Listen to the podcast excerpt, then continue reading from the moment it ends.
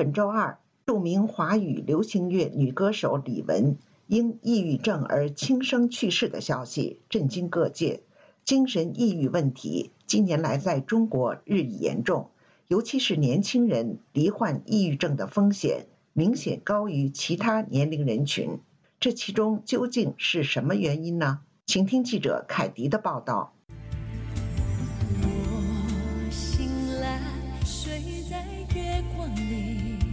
七月五号晚，香港著名女歌手年仅四十八岁的李玟突然传出去世的消息。她的姐姐李思琳在微博发文披露，李玟数年前患上抑郁症，二号在家中轻生，经抢救无效，七月五号去世。这一消息不仅登上各大中文媒体的版面，也再次引起人们对抑郁症这一现象的关注。过去二十年间，中国的精神障碍和抑郁症发病率呈爆发式增长，患者年龄也在明显下降。今年二月，中国科学院心理研究所国民心理健康评估发展中心的一个团队发表了《二零二一年到二零二二年中国国民心理健康报告》。报告显示，中国成年人抑郁风险验出率为百分之十点六，其中青年为抑郁高风险群体，十八岁到二十四岁年龄组的抑郁风险验出率达到百分之二十四点一，显著高于其他年龄组。二十五岁到三十四岁年龄组的抑郁风险验出率为百分之十二点三，也显著高于三十五岁以上其他群组。中国红十字基金会原医疗救助部部长任瑞红告诉本台。这一代他其实是社会的中坚力量，马上应该是事业的上升黄金期，就是为社会开始做出贡献的时候。但是他如果现在整个群体出现了巨大的问题的话，那么接下来你就可以想象，像一个炸药库一样的，你不知道哪一天它就会迸发。谈到精神抑郁问题，住在北京一间出租房、处于半失业状态的王霞告诉记者的第一句话就是：“我昨天下午差一点就跳楼了。”王霞大学毕业三四年，最近这次抑郁症的发作是由于她和母亲在电话上吵架。她认为母亲过于强势，又对她不能理解。从大学时代开始，王霞就关注中国人权议题。毕业后，她到北京打工，并继续参与人权和公益活动。近两年，中国人权法治状况急速倒退，王霞的内心也经历了很多创伤，并因此产生了焦虑和抑郁症状。有一次，我去探望了一个遇到麻烦的朋友的家属，而当时我被国宝发现了，宝拦截了一两个小时。之后那天晚上，我开始失眠。后来大概有一周的时间，我都很难集中精力工作，一直都在喝酒。不过，这些内心的痛苦和压力，王霞却无法透过向家人诉说来疏解。父母都是体制内的人，而且我母亲控制欲非常强，她非常喜欢干涉我的私人生活，也对我的价值观非常轻蔑。这种感觉会让我感到又恶心又恐惧。中国的心理咨询服务价格昂贵，王霞也很难评估咨询这种政治性抑郁的风险，因此她至今无法得到良好的心理咨询治疗。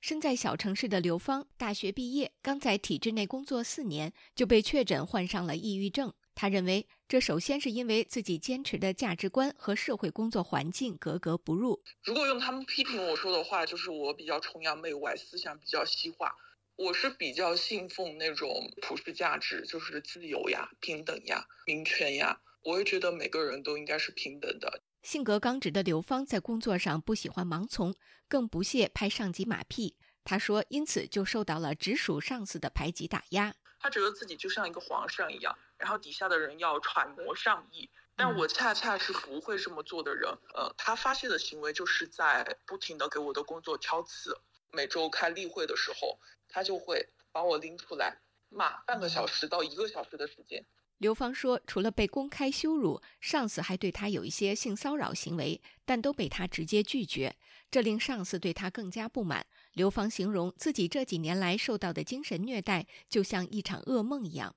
但是由于经济不断下行，他没有把握辞职后能再找到工作，因此也只得忍耐。今年三月，医生确诊他患上了抑郁症。过去三年，中国当局各种严厉的疫情风控措施，对民众心理健康也造成严重负面影响。有调查显示，去年上海封城期间，超过四成的上海居民呈现出抑郁情绪，求助心理热线人数暴增。那么，疫情之后，人们的心理状况是否已经好转了呢？其实这么说吧，我周围没有一个人跟我说他们开心。身在上海，现年三十多岁的赵迪告诉本台，现在国内无论是民企、国企还是外企，都遇到很大危机，大量裁员非常普遍。这三年把所有人的梦想都击碎了，大家都感觉自己跌入谷底，好一点的就躺平，如果运气不好的话，你背着几百万的房贷，就是。有一种生不如死，或者说每一天都心惊胆战的这样一种感觉。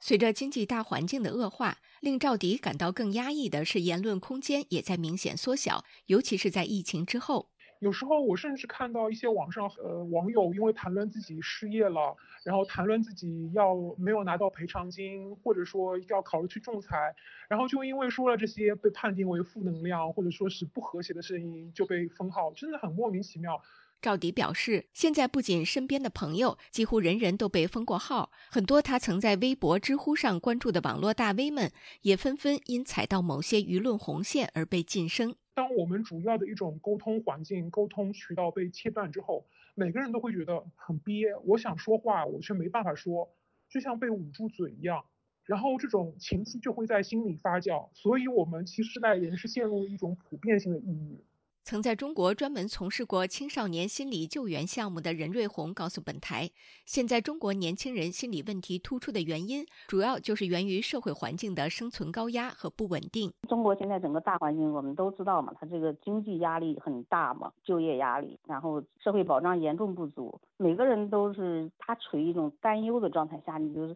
大部分人的承受力，他不可能是那么好的弹性的。当达到了那个极致的时候，他这整个的这种情负面情绪在整个社会里就会蔓延爆发，然后一个社会性的一个抑郁。